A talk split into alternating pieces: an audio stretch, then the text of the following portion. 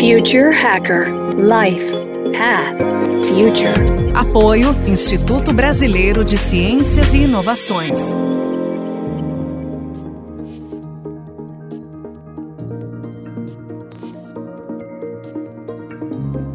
Olá pessoal, bem-vindos de volta. Aqui é o terceiro e último bloco, papo ótimo com a Lígia Zottini, pesquisadora e pensadora de futuros. Lígia, vamos aqui para as três últimas questões e agora é meio um momento meio Black Mirror. Como hoje, né, teoricamente, você pode escanear a voz né, e o conteúdo, né, você pode né, pegar a voz da pessoa e criar referências. Você acredita que a gente pode chegar numa era de obras póstumas originais de pessoas que já morreram? Qual é o desafio tecnológico e moral para fazer uploads cerebrais? Eu acho que a gente vai é, explorar muito mais o, o, âmbito da consciência nos próximos anos, para a gente parar de achar que gente que morreu vai poder fazer coisas póstumas da mesma forma que ela fazia viva, tá? Então a minha opinião é, Vai ter, já tiveram uma entrevista aí no passado, né? A IBM entrevistou o, o David Ogilvy já cinco anos atrás, mas ficam umas coisas muito, muito grotescas, entendeu? Eu acho que tem dois lugares. Pode ter um repertório digital para a gente fazer um archive de saudades, sabe? Então, isso que a gente mata saudades com quem já fez a passagem, em fotos, em vídeos, enfim. Eu acho que vai ter um archive ali de saudades que a gente vai poder usar, né? É, junto com acompanhamento psicológico, enfim, para ocupar esse espaço hoje da foto e do vídeo mais tosco que a gente tem na mão. Mas é, tem esse arcabouço de consciência que eu acho que a gente vai aprender ainda. Eu gosto muito do que o Harari faz no capítulo que ele fala o mar da consciência lá no Homo Deus, e depois ele fala também um pouco mais disso lá na, nas 21 lições para o século 21, e ele fala, olha, a gente mal começou a tocar uh, no que é consciência hoje. A gente ainda tem uma visão muito limitada do que é consciência, do que, do que na verdade, do que é neurociência, do que o cérebro humano é capaz de fazer. A gente confunde muito o cérebro como uma caixa de, é, gerenciadora de pensamentos, a gente confunde muito pensamento como um lugar imaginativo, ilusório, fantasioso. A gente acha que consciência é a nossa capacidade de tomar decisão com livre-arbítrio, mas tudo isso ainda é muito, muito embrionário e prematuro para dizer que a gente desvendou o mar da consciência humana. Quando você vai para esse exercício, você começa a entender que criatividade é muito mais do que só repertório, eu começo a entender intuição junto com criatividade. Criatividade à base do repertório é verdade, mas as coisas mais geniais que eu já vi os geniais fazerem é, perto de mim, estudando genialidades como Tesla, como Einstein, você percebe que o repertório de criação deles é imerso num momento de profunda intuição. O Tesla ele falava assim, olha, como é que eu capturei tudo que eu capturei, por exemplo, da corrente elétrica? Isso deixava o Edison, que é, inventou a lâmpada ou não, né, muito bravo com ele, porque ele olhava, ele falava assim, eu olhei para o sol e eu ficava olhando para o sol e as coisas vinham na minha cabeça, enquanto o Edison tinha um time de pesquisadores lá uh, e não conseguia chegar na genialidade que Tesla olhava para o Sol e capturava as coisas. O Einstein fez toda a absorção da sua teoria da relatividade dez dias internados num quarto que a esposa ia lá e, e dava a comida por baixo da porta. Então, assim, todos os processos grandes de criatividade, ele tem a ver com processos profundos de quase transe inspiracional, entendeu? Um processo muito grande de intuição. Então, na verdade, você captura de um lugar imaterial e pare no mundo físico tem dois tipos de criatividade: aquele que é uma pequena inovação e essas profundas que trazem é, grandes saltos da humanidade tem muito a ver com essa conexão com outro lugar. Então, dito isso, eu não acho que você consegue trazer, porque a pessoa inteira é o canal né, dessa nova versão. Então, coisas pequenininhas para matar saudades, para relembrar, sim, grandes e profundas uh, modificações e criações, não né? Exatamente porque a gente vai ainda entender o que é de fato consciência humana e o que é de fato criatividade genial. Para mim, hoje tem a ver com uma certa conexão com esse mundo invisível que a gente ainda vai conhecer melhor.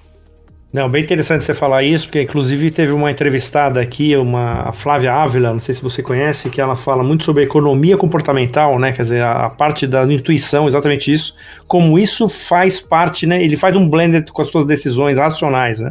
Talvez aqui não existe hoje 100% uma decisão racional, ela está sempre com, com as suas vivências, com a sua intuição, ela faz esse, então, esse mergulho aí. Também concordo contigo aí. falando até de entrevistados aqui, a gente teve o, o primeiro entrevistado nosso internacional foi o Albert de Grey, né? Não sei se você conhece, é um cientista inglês que ele fala sobre longevidade, né, de a extensão de vida, né, que as pessoas podem viver, sei lá, 200, 300 anos. Quão longe você acha que a gente está dessa realidade dele, desse, desse mundo dele?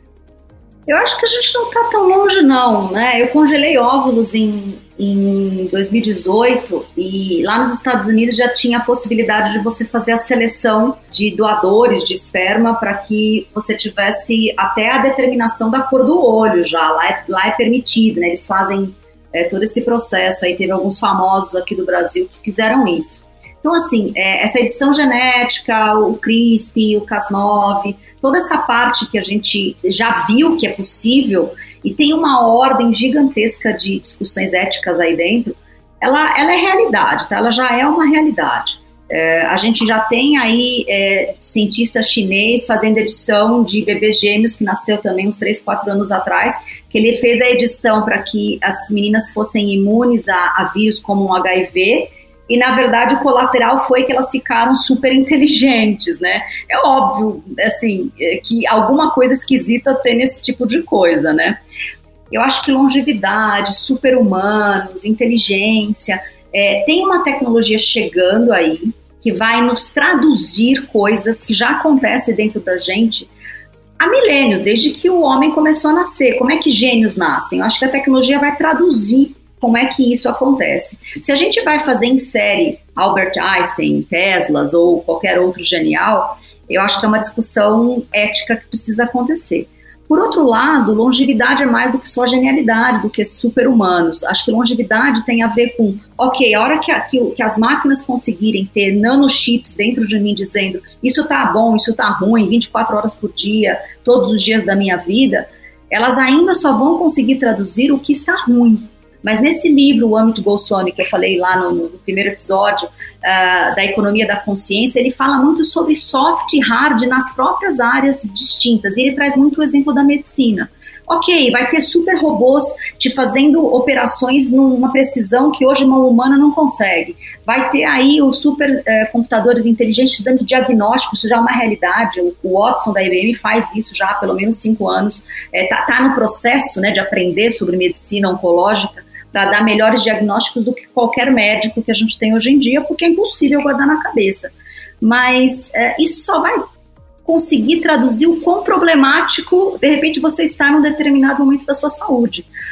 O futuro desse médico, ele vai sair hoje da, da reatividade de curar uma doença para ajudar você no seu processo de saúde. E acho que meio que todo mundo já se ligou né, na psicossomática, que é eu sou o responsável, ou pelo menos corresponsável, de é, boa parte das minhas doenças, se não todas, né? A gente só tem dificuldade ainda de entender que eu sou responsável ou corresponsável da minha cura também, da minha saúde.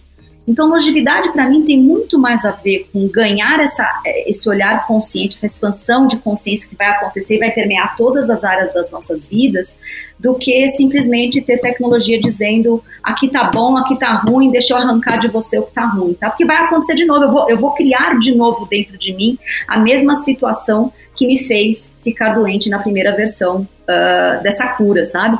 Então tem muito a ver com é, melhores formas de alimentação, melhores formas de respiração, melhores formas de dormir, de pensamento, tudo isso te adoece. E se você tiver uma expansão no olhar de cada uma dessas áreas, tudo isso vai poder te trazer mais vida. O que te traz mais vida, te traz vida por muito mais tempo, entendeu? Muito bom. Laís, e por falar em vida, vamos chegar aqui à última questão que tem muito a ver com o que você falou agora. Queria saber sobre as aldeias globais.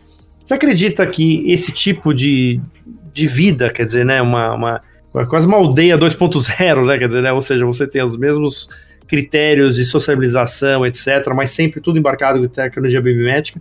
Você acha que isso daí, teoricamente, tem futuro ou isso, teoricamente, é uma, uma viagem de cyber hippies, assim? Eu acho que tudo que a gente transforma é, sinteticamente em ambientes de convivência, por mais biometrizado, ou seja, copiado do que é natural e do que é natureza, ainda assim não é um natural e não é a natureza. Então, eu acho que a gente aprendeu a duras penas esse último ano da pandemia é que o que quer que a gente tenha de mundo digital, seja essas janelinhas aqui, que é tudo que está sobrando para a gente nesse, nesse ainda mundo pandêmico, ou seja, num, num, futuro muito próximo, que vão ser essas camadas digitais com, essas, com esses óculos de realidade imersiva, nada substitui a realidade biológica, natural, natureza, entendeu? Porque tem muita potência ali. Quando eu entro num óculos de realidade imersiva, boa parte dos meus sentidos já conseguem ser transportados para lá. Visão, audição, parte dos, da, da, minha sensorial, né, transportada para lá. Mas, sinceramente, não transporta a, a, tudo ali. E mesmo que algum dia eu consiga sentir gosto por essas realidades imersivas, né, o paladar, que é o mais difícil de transportar, ainda assim não transporta isso que a gente está sentindo falta, que é a troca humana, que no final é a energia potente de dois corpos biológicos complexos se encontrando.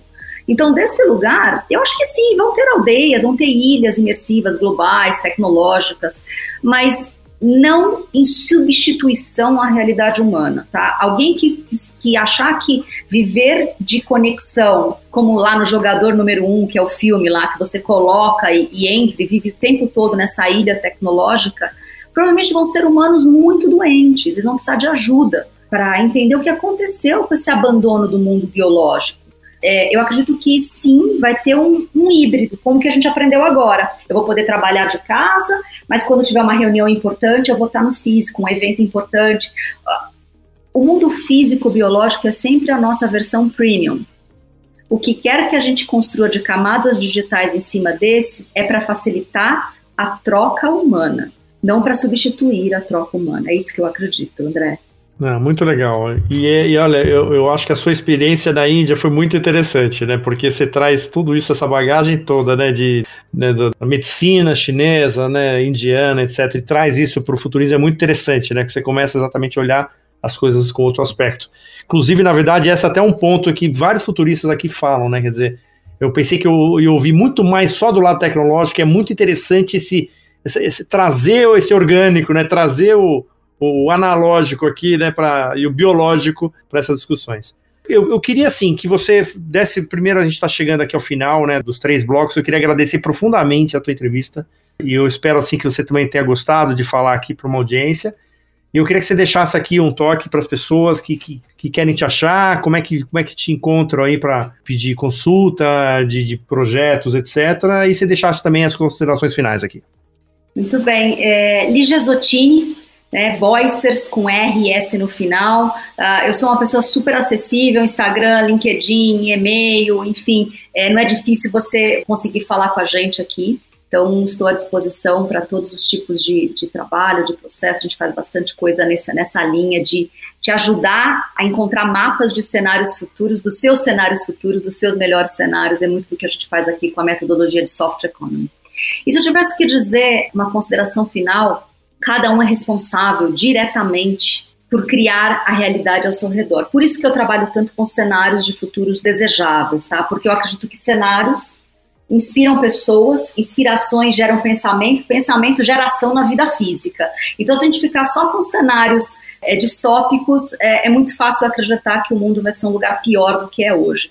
E se eu tivesse que dizer uma última consideração, é nessa linha, sabe? As empresas de tecnologia, se você não estiver trabalhando em uma delas ou estiver desenvolvendo tecnologia diretamente, provavelmente você vai fazer parte do outro pilar que a gente trabalha tanto aqui, que é o pilar da humanidade, entendeu?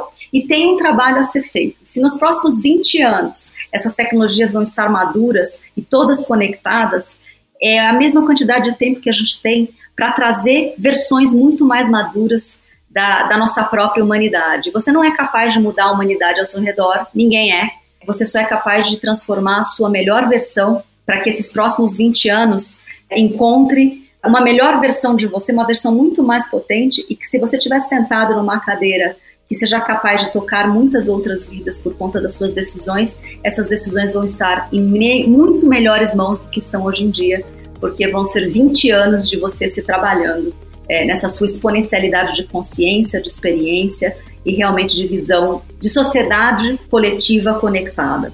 Eu acho que essa é a minha mensagem. No final, é isso: é trabalhar no pilar do humano, porque o pilar da tecnologia não vai parar. Então, que você tenha a sua melhor versão nascendo nesses próximos 20 anos, muitas e muitas vezes.